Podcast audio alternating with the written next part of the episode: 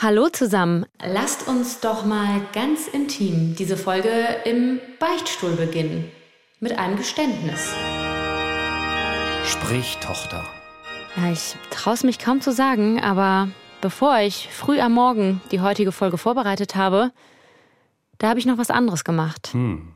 Ich habe mir den Wecker eine Stunde früher gestellt. Hm. Ich habe mich dann angezogen, ich bin auf mein Fahrrad gestiegen und Hm. Ich bin zum Sport gefahren. Und danach habe ich noch einen Tee getrunken. Also ich habe quasi sowas wie eine Morgenroutine. Nicht immer, aber häufig. Und ich reihe mich damit quasi ein in eine Armada aus Hashtag ThatGirls. Falls ihr es noch nicht kanntet, here you go. How to become that girl. Wake up early. 30 minutes of no phone in the morning. Journaling. Work out five times a week. Follow a healthy diet. Menschen, die dir zeigen, wie das perfekte Leben auszusehen hat. Komplett Team Selbstkontrolle, Team Selbstoptimierung, Team guck mal, wie geil ich mich im Griff habe. Dafür haben andere Menschen, wie mein Kollege David, nichts als Verachtung übrig. Ich habe dafür nichts als Verachtung übrig. Und damit ist er nicht allein. Der gesamte verdammte mediale Diskurs ist absolut nicht auf meiner selbstoptimierenden Seite.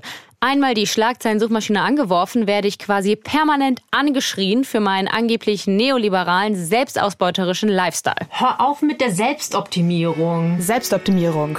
Gut, besser, schlimmer. Wann hören wir endlich auf mit dem ewigen Selbstoptimierungswahn? Wer sich im Jahr 2022 noch jenseits von Sportinternaten oder FDP-Parteizentralen laut zuzugeben traut, er optimiere sich gerne selbst, der kann genauso gut in der Öffentlichkeit Meerschweinchenbabys ertränken oder im ICE-Abteil Leberwurstbrot snacken oder so.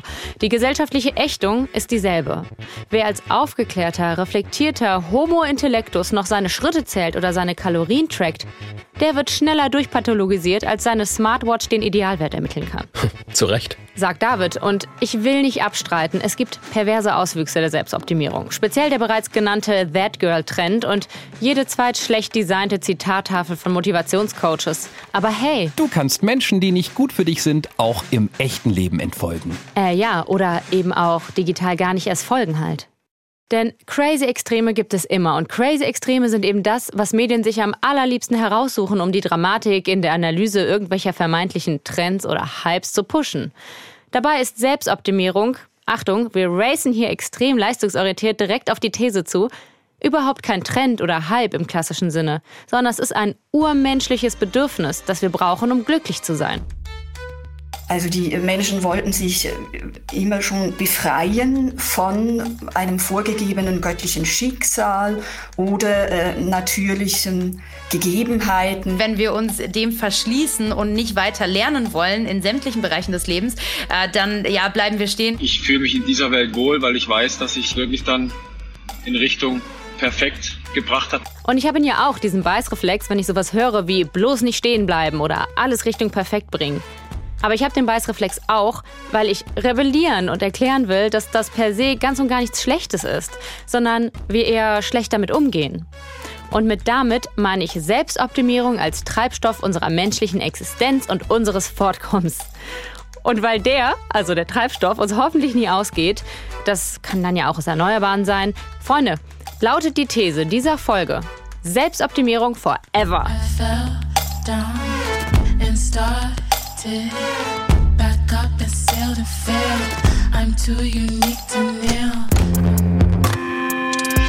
Ich bin Anne-Kathrin Eutin und ihr hört Studio Komplex. Ich bin also Selbstoptimiererin. Ich sag, wie es ist. Ich versuche halbwegs häufig gesund zu essen und ich mache recht viel Sport und habe, während ich den Satz spreche, auch direkt den Impuls zu sagen, ähm, aber echt nicht aus diesen verpönten, niederen Motiven, um geil auszusehen oder so. Obwohl das vermutlich auch halb gelogen wäre und obwohl ich mir eigentlich denken sollte, und wenn schon, es wäre ja auch okay. Aber ich sehe ja auch, dass ich Teil einer Gesellschaft bin und in meinem Aussehen und Auftreten irgendwie auch Repräsentantin für bestimmte Ideale bin und auch Empfängerin davon.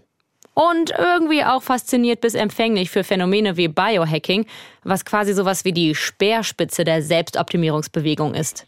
Der Biohacker ist, wie der Name fast schon verrät, eine Art Hacker in Sachen Biologie. Bio habe ich in der 11. eigentlich schon abgewählt. Konkret geht es beim Biohacking um die menschliche Biologie. Wie ein Computerhacker versucht der Biohacker, sich ins System menschlicher Körper zu hacken. Dafür muss er es verstehen lernen. Also jetzt verstehe ich wirklich gar nichts mehr. Deshalb bist du auch kein Biohacker. Der Biohacker nutzt sämtliche ihm zur Verfügung stehenden Mittel, um seinen Körper zu analysieren und herauszufinden, was braucht mein Körper, wann, wie und wie viel davon.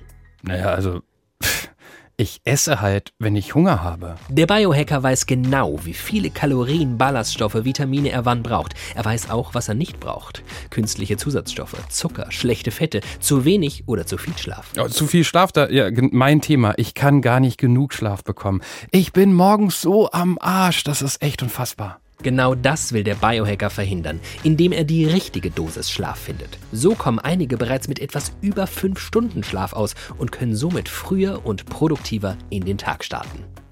Also, wenn ich jetzt ehrlich bin, das klingt irgendwie so anstrengend und auch traurig. Das Gegenteil will der Biohacker erreichen. Indem er seinem Körper genau das gibt, was er braucht, will er zufriedener werden. Agiler, wacher, fitter und glücklicher. So, und wer will das bitte nicht? Jetzt habe ich aber ja unterstellt, dass wir immer schon SelbstoptimiererInnen waren. Sonst hätten wir es vermutlich nicht so geschickt vom Affen bis zur sich selbst vernichtenden, aber dafür geile Technologien wie Atomkraft und Raketen nutzenden Spezies geschafft. Stellt sich raus, dass ich ähm, so ganz auch nicht recht damit hatte. Ich bin Corinna Mühlhausen. Ich bin Trend- und Zukunftsforscherin. Das heißt, ich beschäftige mich mit dem gesellschaftlichen Wertewandel. Und mit Trends meinen wir jetzt auch nicht Moden oder Hypes, sondern es geht um langfristige Entwicklungen und es geht um all das, was Menschen wichtig ist, um ihre Bedürfnisse, um ihre Werte. Und ja, damit beschäftige ich mich, schaue ein bisschen in die Glaskugel. Das heißt, ich versuche zu ergründen, wenn heute Situationen auftreten, sich Bedürfnisse verschieben, was bedeutet das für die Zukunft? Dann kann ich ja direkt nachfragen, ist Selbstoptimierung denn ein Trend oder ein Hype?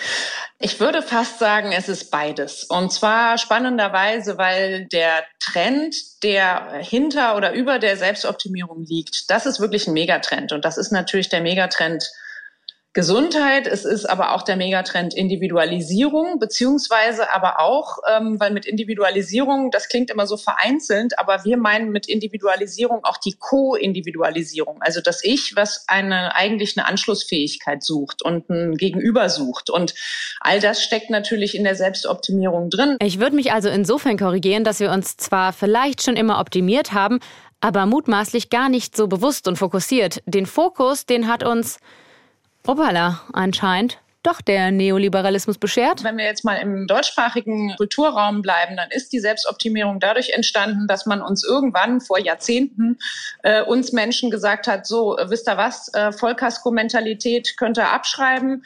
Wir Krankenkassen, wir ähm, Gesundheitssystem, staatliche Vertreter, äh, Ärztinnen, Ärzte, wir zahlen euch nicht mehr alles, sondern ihr müsst irgendwie auch mal ein bisschen selber gucken, äh, wo ihr bleibt und auch so ein bisschen gucken, dass ihr dazu beitragt. Ähm, das klingt jetzt erstmal so ein bisschen böse, aber wenn wir uns zurückerinnern, dann war das plötzlich so, dass, weiß ich nicht, die Brille nicht mehr verschrieben wurde oder die Zahnreinigung plötzlich zur Selbstzahlerleistung wurde. Und das matchte sich aber ganz gut mit dem Bedürfnis der Menschen selber zu sagen, ja, wie geht's mir denn eigentlich und kann ich nicht auch selber was tun? Und Getriggert wurde das Ganze natürlich von einer Informationshoheit, also von dem Umstand, dass wir selber die Möglichkeit hatten, uns zu informieren, was ist denn eigentlich gesund und was kann ich denn wirklich tun. Kontrolle über seinen Körper zu übernehmen, also zum Beispiel in Form von Fitness-Trackern, Smartwatches und so weiter. Guten Morgen, Anne. Du hast 7,4 Stunden geschlafen und deine Tiefschlafphase zu 87 Prozent beendet. Das war fast perfekt. Gestern bist du 6489 Schritte gegangen und hast drei Fünftel deiner konsumierten Kalorien verbraucht. Gehe den heutigen Tag etwas ruhiger an, deine Herzfrequenz liegt 12 Prozent über deinem Durchschnitt. Deine nächste Periode beginnt in etwa acht Tagen. Bleibe gesund. Den kapitalismuskritischen SkeptikerInnen unter euch werden sich jetzt gerade vielleicht die Zehennägel hochgerollt haben, wie weit uns gewinngetriebene Unternehmen schon gebracht haben, dass wir unser Leben vermessen zum Beispiel. Aber Corinna sieht da höchstens eine Mittäterschaft im Optimierungsgame. Nur weil du irgendwie in der Werbung oder in der Kommunikation irgendwas siehst, dann wirst du nicht sagen, ah, okay, äh, ich soll Tee trinken, dann trinke ich jetzt Tee, sondern es muss einfach immer auf einen fruchtbaren Boden fallen. Und ich glaube, dass sich die Bedürfnisse geändert haben und das hat natürlich unheimlich viel mit den Zeiten zu tun, durch die wir jetzt alle gehen. Ich glaube auch, es wäre zu einfach zu sagen, wir sind alle nur Opfer der Werbeindustrie. Ja, aber ich glaube auch, dass Sehnsüchte oder Bedürfnisse oder auch das Gefühl von Fehlbarkeiten erst durch gezieltes Marketing geweckt werden können.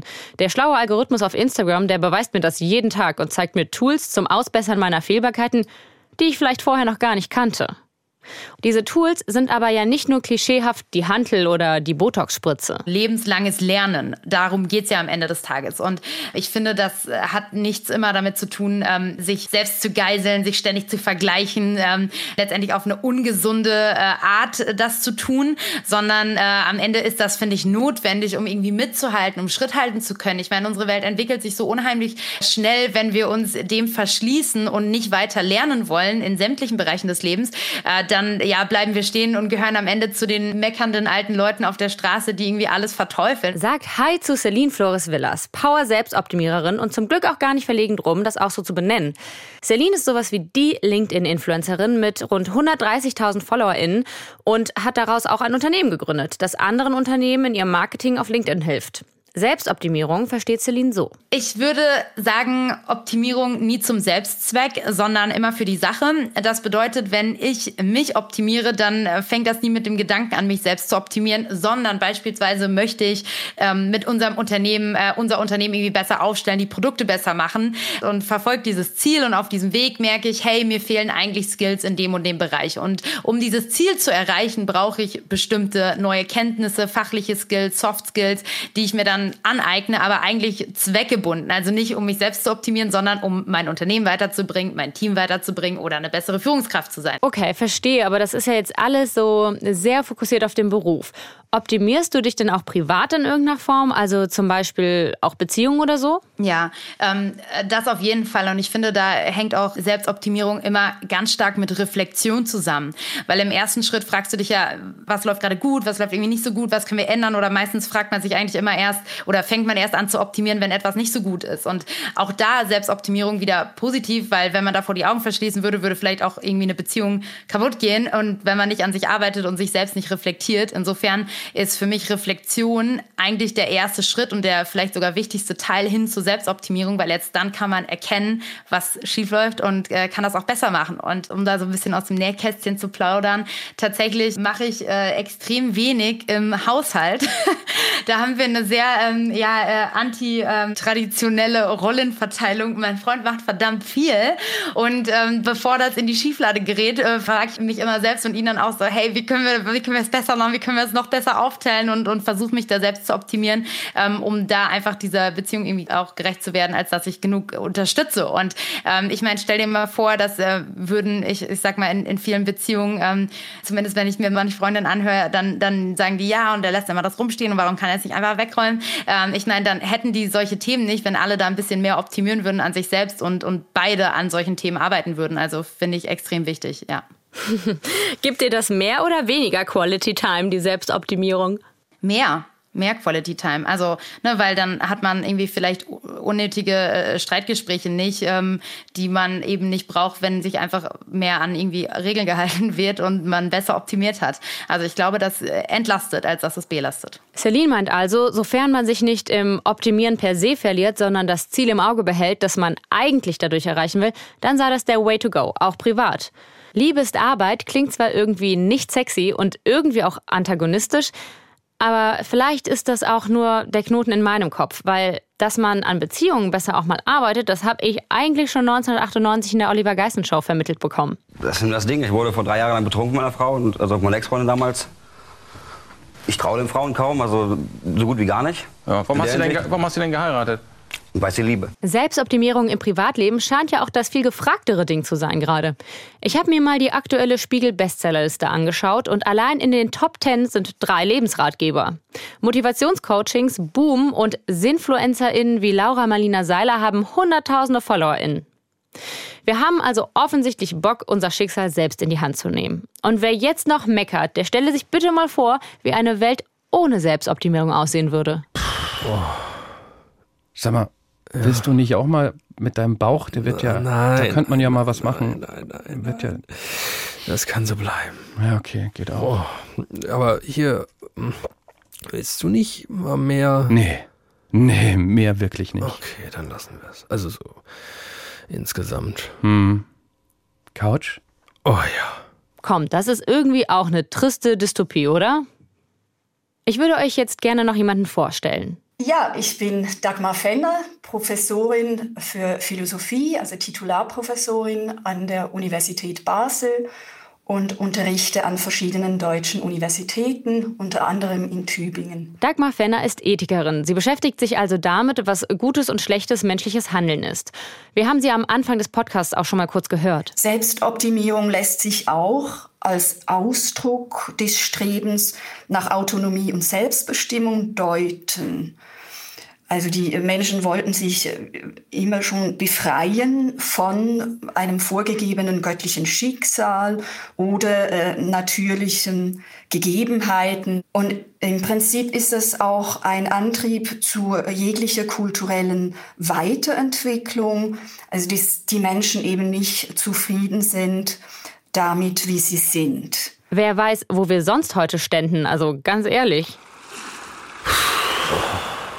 Also, das mit dem Selbstlaufen. Boah, es ist einfach so anstrengend. Ja. Ich habe mir gedacht, wenn man jetzt sowas, weißt du, sowas Rundes. Ja. So, also so sowas Rollendes. Mhm.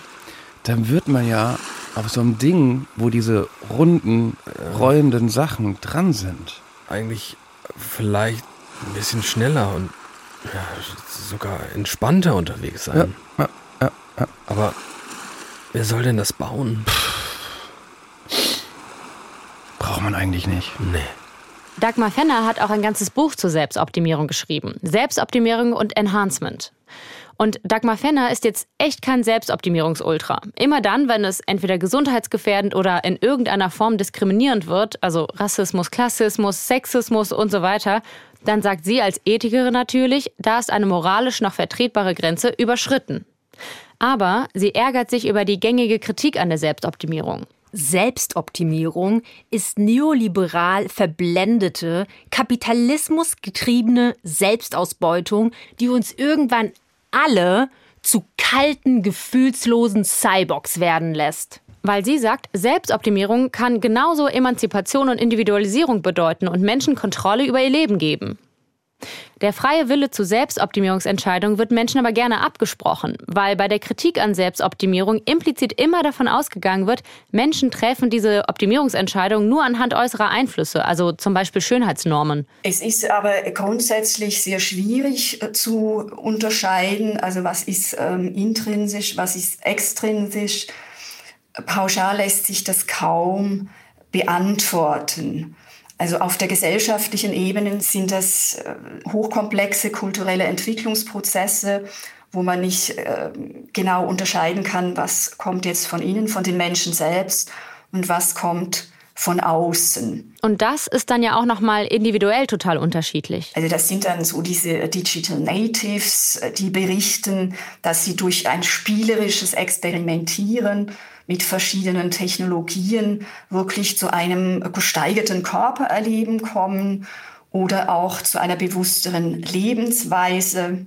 Wohingegen im Kontrast dazu dann ältere Tester, die so etwas ausprobieren, also Smartwatches oder was auch immer, die erleben dann eher Entfremdung und Zwanghaftigkeit, also machen tendenziell eher negative Erfahrungen und das äh, liest man dann im Feuilleton. Höre ich hier subtil nochmal eine Medienkritik heraus? Ich stelle mir gerade vor, wie so ein alter, weißer Feuilleton-Journalist nicht etwa eine Fitness-App selber testet, wo kämen wir dahin, sich aber natürlich trotzdem abfällig über diesen Untergang des Abendlandes echauffiert. Es ist Ausdruck ihrer zur Schau getragenen Geckenhaftigkeit, mit der vornehmlich jüngere Zeitgenossen oder muss ich sagen Zeitgenossinnen, mit der vornehmlich jüngere Zeitgenossen ihre bis an den Rand des Ertragbaren ästhetisch entstellten Technologieexzesse bewerben. Ihre sogenannten Gadgets sollen stets das Mehr befördern. Mehr Salubrität, mehr Raffinesse, mehr Flinkheit, mehr Glückseligkeit. Doch wird jedem bei bloß oberflächlicher Betrachtung klar, wer eine App benötigt, um sich auch nur am Rand seiner individuellen Eudaimonia zu wähnen, sollte lieber zum Buch greifen. Und Dagmar Fenner hat ein Buch. Und ihr stabilster Punkt, der kommt noch, was die Kritik an der Kritik betrifft. Selbst eben wenn die Deutung zutrifft, dass man dann die Symptome des kapitalistischen Wirtschaftssystems bekämpft. Denn es wäre ja viel rationaler, wenn man die gesellschaftliche und ökonomische Fehlentwicklung selbst bekämpfen würde.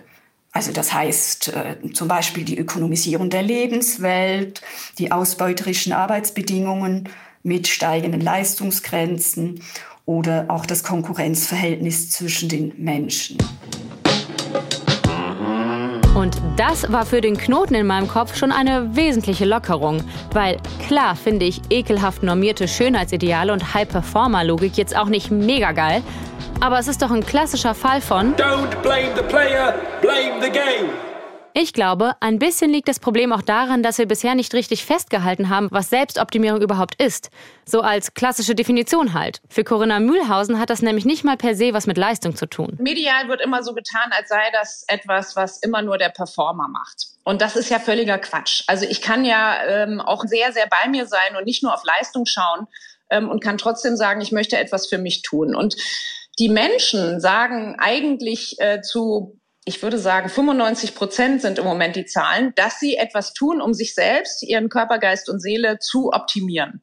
Nur wird das halt weniger ähm, ausgewalzt und es geht immer irgendwie darum, dass da so ein, so ein Bild gezeichnet wird von äh, so klassisch irgendwie junge Menschen, die halt einfach äh, sich total verausgaben und gerade sportlich da sehr, sehr stark äh, unterwegs sind. Und ich glaube, dass das einfach ein ähm, medial falsch vermitteltes Bild ist. Was ich gerne mache in so einer Situation, in der so ein bisschen Verwirrung aufkommt um Definitionen und Interpretationen, ich schieb's aufs Team ab. Ja, ich habe das jetzt auch alles zusammengefasst, meine Recherche, was alles zur Selbstoptimierung gehört. Du findest, Anne, in Regal 1 bis 3 alles, was irgendwie mit Ernährung zu tun hat. Ne? Diäten oder Pilze, die man sich aufgießen kann. Ey, die Leute spinnen ja auch. Oder Proteinshakes. Allein diese fünf Bücher da hinten. Alles Proteinshakes am Morgen. Und dann da links nebendran in Regal 4 bis 12 findest du alles, was irgendwie mit körperlicher Selbstoptimierung zu tun hat. Ob man morgens oder abends läuft. Die Leute machen sich ja wirklich über alles Gedanken. Oder Hochintensitäts-Intervalltraining und so fort. Und danach die restlichen zehn Regale. Das ist so mentales Training, Achtsamkeit, Meditation, bla bla bla, im Sinne von sich irgendwie besser fühlen. Da reiche ich morgen auch noch ein bisschen was nach, weil das ist ja echt uferlos. Ja, und was ich gerne in so einer Situation mache, wenn auch das Team absolut keine Hilfe ist, dann rufe ich noch jemand Schlaues an. Ja, mein Name ist Judith Braun. Ich bin ähm, Psychologin. Ich schreibe unter anderem den ähm, Psychologie-Blog psychophilie.com. Außerdem ähm, bin ich als Autorin für Perspective Daily tätig. Und ja, ich habe die letzten fünf Jahre im Silicon Valley gewohnt und bin jetzt wieder zurück in Deutschland und bin gerade dabei, mich hier einzuleben. Judith beschäftigt sich schon ziemlich lange mit dem Thema Selbstoptimierung. Und finally definiert sie als einen Prozess, also dass man sich einfach ein Ziel setzt und versucht darauf hinzuarbeiten und dann unterwegs immer wieder den Fortschritt überprüft. Bumm, so simpel wie gut. Das beinhaltet nämlich nicht per se Leistungssteigerung oder irgendwelche Normen oder Ideale, aber es beschreibt ziemlich klar, was der Mensch da tut bei dieser Selbstoptimierung. Judith hat sich in vielen Blog-Einträgen an der Selbstoptimierung abgearbeitet und sie hat sich ein ziemlich differenziertes Bild gemacht. Sie lässt zum Beispiel nicht gelten, Selbstoptimierung sei per se egozentrisch. Das ähm, kann ja auch den Vorteil haben, dass man äh, für andere dann sozusagen besser ist. Zum Beispiel, wenn mein Ziel ist, effizienter zu werden. Und dann hilft mir das ja auch, dass ich mehr Zeit für andere Bereiche meines Lebens habe. Also diesen Kritikpunkt, den kann man eben ignorieren. Oder man heißt ja auch nicht immer nur, dass man sich für sich selbst verbessert, sondern auch für andere Menschen. Oder wenn, wenn man sich jetzt eben, wenn ein Selbstoptimierungsziel ist, dass man ähm, im Alltag umweltfreundlicher handelt, dann ist das ja auch nicht mehr egoistisch. Judith hat das dann auch mal im Selbstversuch getestet, nämlich indem sie versucht hat, eine Lerche zu werden. Unter Lerchen versteht man neben dem Singvogel auch einen gewissen Chronotypen. Klassischerweise unterscheidet man Menschen in zwei verschiedene Chronotypen. Die Eule geht gern spät ins Bett und schläft bis in die Puppen. Lerchen sind dagegen Frühaufsteher und direkt sehr leistungsfähig. Das wollte auch Judith werden. Hat sie nicht glücklich gemacht. Hat sie irgendwann todesgenervt. Hat sie müde gemacht und gestresst. Es war halt irgendwann vor allem eine zusätzliche Aufgabe, für die sie eigentlich gar keine Zeit hatte. Gerade mit den ganzen Lockdowns war ja auch die ähm, Gesellschaft auch so ein bisschen ähm, zweigeteilt, dass es ähm, in mehrerlei Hinsicht, aber auch es gab ja viele Leute, die hatten plötzlich einfach mehr Zeit und konnten irgendwie anfangen, Brot zu backen oder die Wohnung zu verschönern. Ähm, während ich auf der anderen Seite ähm, versucht habe, irgendwie ein bisschen was äh, zu arbeiten, während ich die Kinder zu Hause betreut habe. Und dann gab es für mich einfach diesen zusätzlichen ähm, Druck, wo ich gedacht habe, das könnte ich jetzt ähm, gar nicht leisten. Also da habe ich das nochmal gesehen, wie sehr Selbstoptimierung auch einfach von den zeitlichen Ressourcen abhängt, die man gerade zur Verfügung hat. Also dass es auch ein Stück weit ähm, ja, Luxus sein kann. Die arme Judith hat aber natürlich auch im Epizentrum der Selbstoptimierung im Silicon Valley gearbeitet. Aber fairerweise muss man für den toxischen Vergleich mit anderen ja auch nur Instagram oder TikTok öffnen und nicht mal mehr vor die eigene Haustür gehen. Und Judith macht ja leider auch einen validen Punkt gegen mein Selbstoptimierungshochhalten. In einer Zeit, in der immer noch am liebsten die perfekt kuratierte Version des eigenen Lebens nach außen getragen wird, da kann der Vergleich mit anderen umso stressiger ausfallen. In einem zugegebenermaßen besonders extremen Leistungsumfeld hat das Sven Hannawald erlebt. Ich glaube, dass jeder seine innere Stimme hat und jeder die Stimme hört, nur ignoriert, weil rechts und links die Leute es auch machen, äh, man aber trotzdem weitermacht, weil der Trend rechts und links natürlich in eine Richtung geht, man irgendwo auch dazugehören möchte, um nicht aufzufallen, um vielleicht auch nicht als Verlierer des Lebens zu erscheinen. Das sind alles so Dinge. Ähm, es wird aber ähm, in Zukunft noch schlimmer werden. Eieiei. Ja, und jetzt kommen wir an einen ganz kritischen Punkt für Selbstoptimierungsfreundinnen wie mich. Zuerst sollte ich aber vielleicht meinen Endgegner hier noch vorstellen, weil vielleicht sind jetzt nicht nur Wintersport-EnthusiastInnen unter uns. Also here we go. Jetzt flieg, Hanni! Flieg, wie du noch nie geflogen bist! Der 6. Januar 2002. Guten Abend, meine Damen und Herren. Das hat es noch nie gegeben. Noch nie ist es einem Skispringer gelungen, alle vier Springen der Vierschanzentournee zu gewinnen. Ausgerechnet Sven Hannawald hat es vermocht. Und flieg!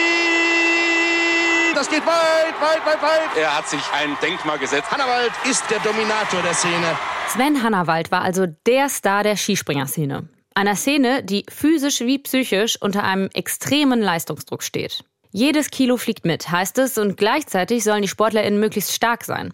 Sven Hannawald hat zu seiner aktiven Zeit bei einer Körpergröße von 1,84 Meter 64 Kilogramm gewogen.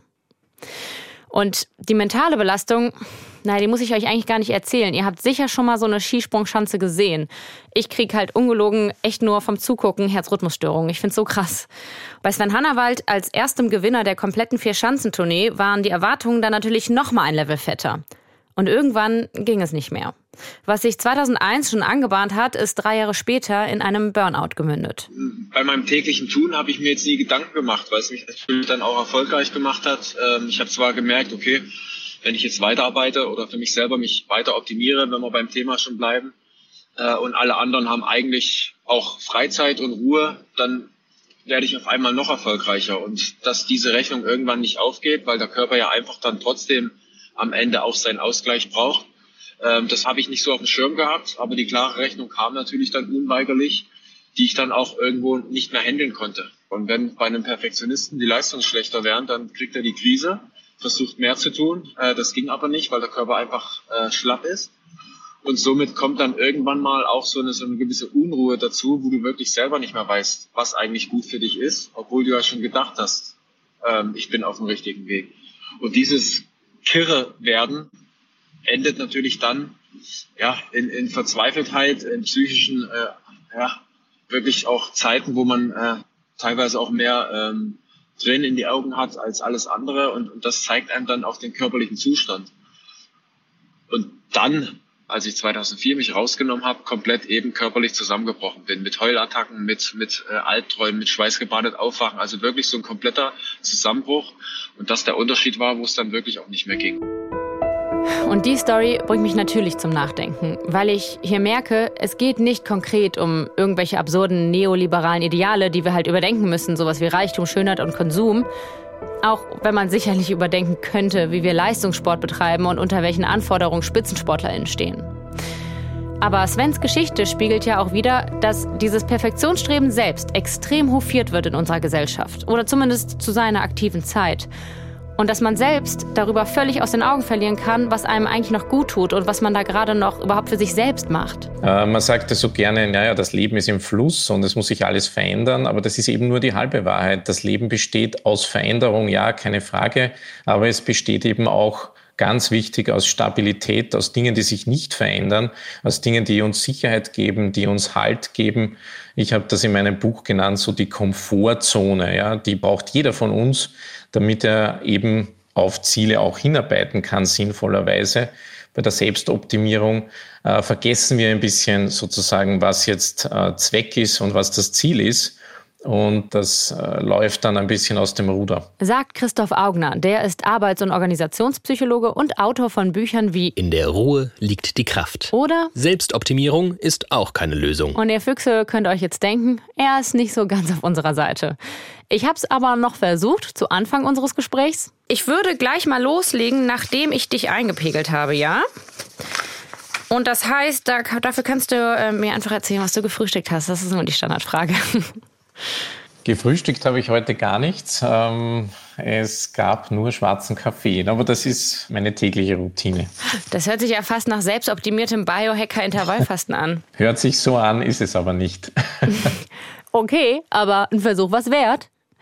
Ja, Christophs These ist also, dass wir vor lauter Selbstoptimierung völlig aus den Augen verlieren, was uns eigentlich glücklich macht, was eigentlich unser Ziel ist. Also das, was die Gründerin und selbstbewusste Selbstoptimiererin Celine zu Anfang eigentlich vehement negiert hat. Ja, steht jetzt wohl Aussage gegen Aussage. Wem soll ich noch glauben? Wem kann ich noch glauben? Naja, das müssen wir zum Glück noch nicht jetzt entscheiden. Wir sind ja noch nicht am Ziel. Apropos Ziel nicht aus den Augen verlieren und so.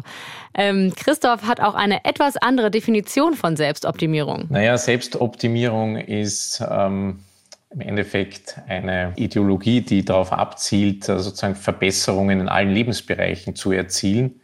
Kommt ursprünglich aus der Betriebswirtschaft und hat so Ende des 19. Jahrhunderts, so mit dem Beginn der Massenproduktion eigentlich an Strahlkraft gewonnen. Man hat sich schon Gedanken darüber gemacht, was Arbeiter am besten essen, wie viel sie essen und was genau sie essen, wie lange sie schlafen sollen, dass sie eben besonders effizient arbeiten können. Und das hört sich schon so ein bisschen an, wie wir die Selbstoptimierung auch heute in der Moderne verstehen. Ideologie nennt er das also gleich so so. Das finde ich ein bisschen krass, muss ich sagen, denn Ideologie bedeutet ja Weltanschauungen, die vorgeben, für alle gesellschaftlichen Probleme die richtige Lösung zu haben. Und ich denke nicht, dass Selbstoptimierung dafür herhalten kann und sollte. Es wie Judith als Prozess zur Zielerreichung oder wie Dagmar Fenner als Symptom für ein bestimmtes System, einen bestimmten Werteapparat zu sehen, das erscheint mir dann doch wesentlich logischer, trotz der Geschichte von Sven Hannawald. Denn wenn ich nochmal drüber nachdenke, dann gäbe es das Abfeiern von Selbstoptimierung im sportlichen Kontext ja eigentlich auch nicht ohne das System Leistungssport dahinter. Ah, es ist echt kompliziert hier heute. Kommen wir aber mal zurück zu Christophs Gedanken, dass wir aber wirklich auch Ruhe und Komfortzonen und Stabilität brauchen, denn den verstehe ich natürlich. Äh, sag mal, Hast du das gerade gehört, was der gesagt hat? Ja, aber äh, haben wir das schon ganz am Anfang der Folge so gemacht? Ja, wir machen einfach alles richtig. Oh, wir sind einfach die geilsten. Hey. Seht ihr, es kann halt immer in die Extreme gehen. Es gibt die absoluten Hänger, nicht cool, und es gibt die absoluten Perfektionisten wie Sven Hannawald, auch nicht cool, weil die sich einfach auch ziemlich schnell mal kaputt machen die sehr schmerzlich erfahren müssen, dass man selbst einen perfekt optimierten Körper nie völlig unter Kontrolle hat. Und here we go.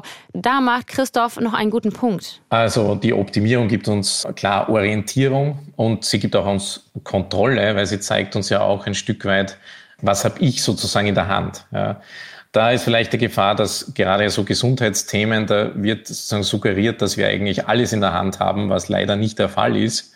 Äh, mit perfektem Körper. Wir können so gesund leben, wie wir wollen. Wenn wir Krebs kriegen, kriegen wir Krebs und sterben höchstwahrscheinlich daran. Außer die sich immer weiter optimierende Medizin rettet uns? Ja, stimmt. Wir können natürlich Krankheiten heilen. Äh, wir können versuchen, uns sozusagen einen Körper auch zu schaffen, dass wir gesund leben und so weiter. Das alles ist möglich.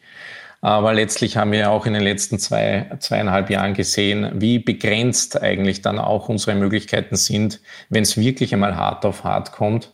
Ich denke jetzt an die Covid-Pandemie, wo es leider nicht so war, dass es so schnell ging mit dem ewigen Leben und mit einer äh, Therapie und einem Medikament, das alles gelöst hat. Und das Fiese daran ist, dass Gesundheit im Gegensatz zu Schönheit oder Reichtum oder so nicht mal ein Ideal ist, das in irgendeiner Form verpönt ist. Ein Ideal, an dem wir statt der Selbstoptimierung lieber mal Kritik walten lassen sollten. Ja, so, was mache ich jetzt damit? Kann ich jetzt eigentlich schon einpacken? Ist Selbstoptimierung jetzt doch nur Selbstzweck? Am I a slacker?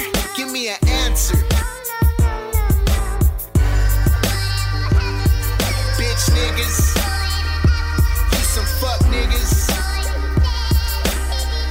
Ich denke, Selbstzweck ist es vielleicht nicht unbedingt, aber es kann uns einer Illusion aussetzen, weil wir eben nie die volle Kontrolle über Dinge haben und diese Grenzen uns umso schmerzlicher bewusst werden, je mehr wir sie pushen.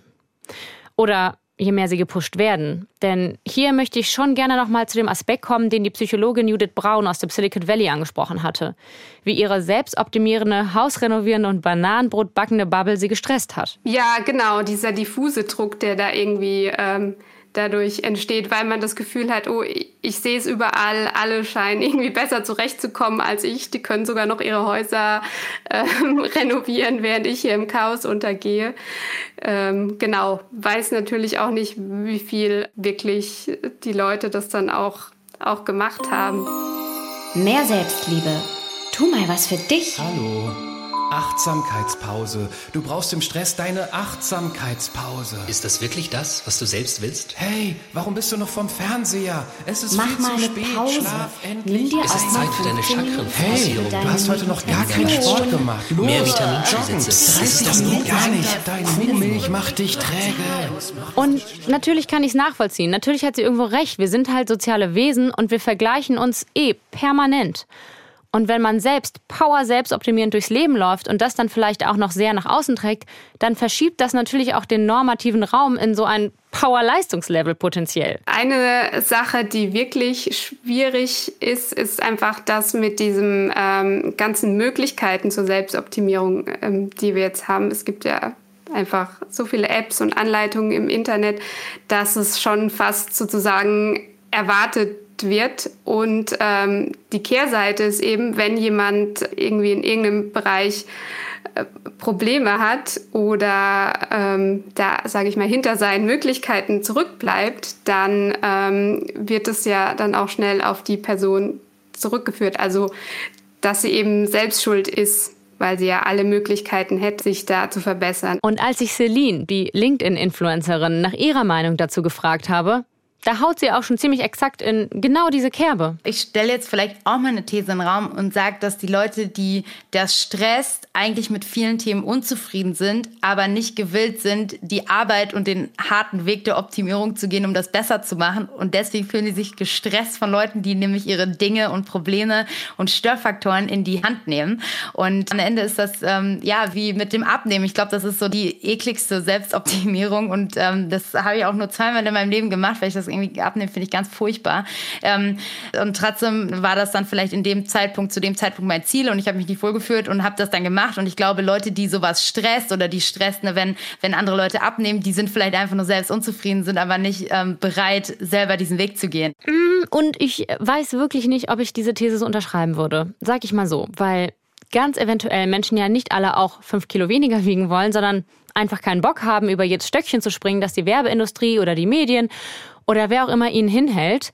Oder, ganz steile These meinerseits, mit dem Status quo auch eigentlich ganz happy sind und trotzdem einfach genervt sind, weil bestimmte Ideale so promoted werden. Ihr merkt es vielleicht. Am Ende kommen wir aber eben immer wieder bei den Idealen an, nach denen wir optimieren. Nicht bei der Selbstoptimierung an und für sich. Also. Don't blame the player, blame the game. Corinna Mühlhausen, die Trendforscherin, die sieht das ähnlich. Ich glaube nicht, dass es die Selbstoptimierung ist, die den Druck aufbaut, sondern es ist die Gesellschaft selbst mit ihren Normen. Und die Selbstoptimierung ist ja quasi das Vehikel, mit dem Menschen versuchen, sich diesen Idealen anzunähern. Und ich glaube, wir müssen an der Stelle die Kritik dann auch ähm, walten lassen. Und natürlich kann es aber sein, dass notorische Selbstoptimierung uns mal aus den Augen verlieren lässt, was wir damit eigentlich bezwecken und uns das gerade überhaupt glücklich macht, so wie Christoph Augner das kritisiert hat. Und dass viele Menschen auch nicht darüber nachdenken, was das mit ihrem Umfeld macht, wenn sie so perfekt durchkuratiert Ausschnitte aus ihrem Leben teilen, die eben nur Ausschnitte und nicht die ganze Wahrheit sind. Gerade wenn man selbst hart an sich rumoptimiert und Opfer dafür bringt, dann gibt es ja diese Tendenz, das missionarisch auch gerne anderen auferlegen zu wollen. Ich meine jetzt nicht Kreuzritter, sondern eher so Fitness-Ultras oder Elektromobilitätsenthusiastinnen oder einfach all die Menschen, die über ihre neue Passion ein extremes Mitteilungsbedürfnis entwickeln. Oder halt Leistungsträgerinnen und Leistungsträger wie Sven Hannawald, der aber gelernt hat, sich und andere davon frei zu machen, sagt er. Ich glaube, dass ähm, viel Druck rausgeht, ähm, wenn alle drumherum das Gefühl haben, dass jeder machen darf, was er möchte und dann danach eben nicht äh, kategorisiert wird in Schlafwandler oder Superheld, äh, sondern dass man wirklich auch merkt, dass das so wie, wie breitflächig man sich heute auch gestalten und, und ausleben kann, dass man auch sein Leben so breitflächig leben darf, ja. Aber da hat Corinna Mühlhausen gute Neuigkeiten für uns. Die Selbstoptimierung von vor zehn Jahren ist nämlich längst nicht mehr die von heute. Schließlich ändern sich ja auch unsere Werte im Laufe der Jahre. 2012 ging es viel mehr viel mehr, jetzt wirst du vielleicht lachen, aber ich glaube, es ging viel mehr um einen optimalen Körper. Und es ging viel mehr um die äußere Hülle. Und was wir im Moment sehen, und da haben wir jetzt gerade ähm, nach der Pandemie nochmal genauer hingehört und haben gefragt, was ist denn eigentlich Gesundheit für dich? Und da ist eine Gleichung aufgemacht worden, die so stark noch niemals zuvor genannt wurde. Und wir fragen wirklich schon seit vielen Jahren, eigentlich seit Jahrzehnten, fragen wir die Menschen, was ist denn für dich Gesundheit?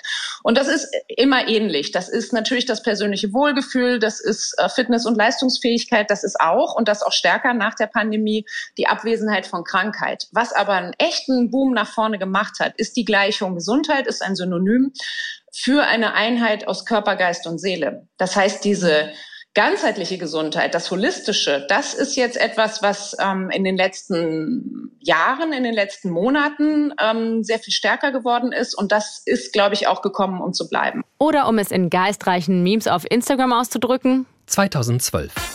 So bekommst du den perfekten Bikini-Body. 2022. Ähm, jeder Body ist auch ein Bikini-Body, ne? Und es wird sogar noch besser, denn während sie diese Entwicklung, also Selbstoptimierung hin zu, ich höre auf meinen Körper und tue dem Gutes und ich trinke dafür Weizengrasshakes und schreibe Tagebuch und so, Während sie das als Selbstoptimierung 2.0 beschreibt, gibt sie uns sogar schon einen Ausblick auf Selbstoptimierung 3.0. Ich glaube, dass wir auch in eine Phase kommen, wo wir wieder mehr miteinander machen und wo Selbstoptimierung irgendwie eher so eine Wir-Optimierung ist. Also, dass man Dinge zusammen erlebt und dass man versteht, dass wir alleine als Einzelpersonen, als Einzelkommunen, als einzelne Bundesländer, als einzelne Staaten ähm, wirklich zu schwach sind und dass wir jetzt eine Aufgabe vor uns haben, also nach diesen ganzen Stapelkrisen, durch die wir ja alle gemeinsam durchgehen, äh, dass wir einfach jetzt mit dem Klimawandel, mit der Klimakrise etwas haben, wo wir merken, ja, wir müssen Hand in Hand gehen. Und das wird sich, glaube ich, auch auf diesen Bereich der Selbstoptimierung ähm, übertragen lassen. Ja, was für eine schöne Utopie, oder? Dann hätten wir auch vielleicht auch gar nicht mehr dieses Problem mit diesem elenden gesellschaftlichen Druck, oder? Hey, wenn du dir diesen fetten SUV kaufen willst, mach ruhig. Also für mich wäre das ja nix. Aber You do you and I do me. Wir gehen da Hand in Hand. Ah, nee. Ja, doch irgendwie Kacke in Zeiten des Klimawandels. Das Problem lösen wir wohl nicht. Aber sollten wir vermutlich auch gar nicht. Bestimmte Ideale sind gut und wichtig und ja, nach denen sollten wir uns auch alle optimieren, wenn wir vielleicht doch noch ein paar mehr Jahrzehnte auf dieser Erde überleben wollen. Und ich glaube, Selbstoptimierung hilft uns dabei. Passt auf, Corinna hat nämlich gerade auch eine neue Trendstudie im Gange mit einem eigenen Kapitel zum Thema Selbstoptimierung. Die kommt erst nächstes Jahr raus, aber. Was ich schon sagen kann, ist, wir haben zum Beispiel auch gefragt, ähm, ist Selbstoptimierung eigentlich noch das richtige Wort für diesen Trend? Und das ist ganz klar. Da gibt es Menschen, die sagen, ja klar, ist Selbstoptimierung. Es gibt aber auch ganz viele Menschen, die sagen, nee, Selbstoptimierung ist eigentlich was ganz anderes geworden, nämlich Achtsamkeit. Und andere, die sagen, für mich ist Selbstoptimierung ganz klar Selbstwirksamkeit. Also wenn ich das Gefühl habe, dass ich selber Herr oder Frau meines Gesundheitssystems bin, mein, ne, mein Wohlgefühl ähm, und meine Gesundheit irgendwie selber beeinflussen kann und eben nicht mich ausgeliefert fühle, dann ist es für mich auch Selbstoptimierung.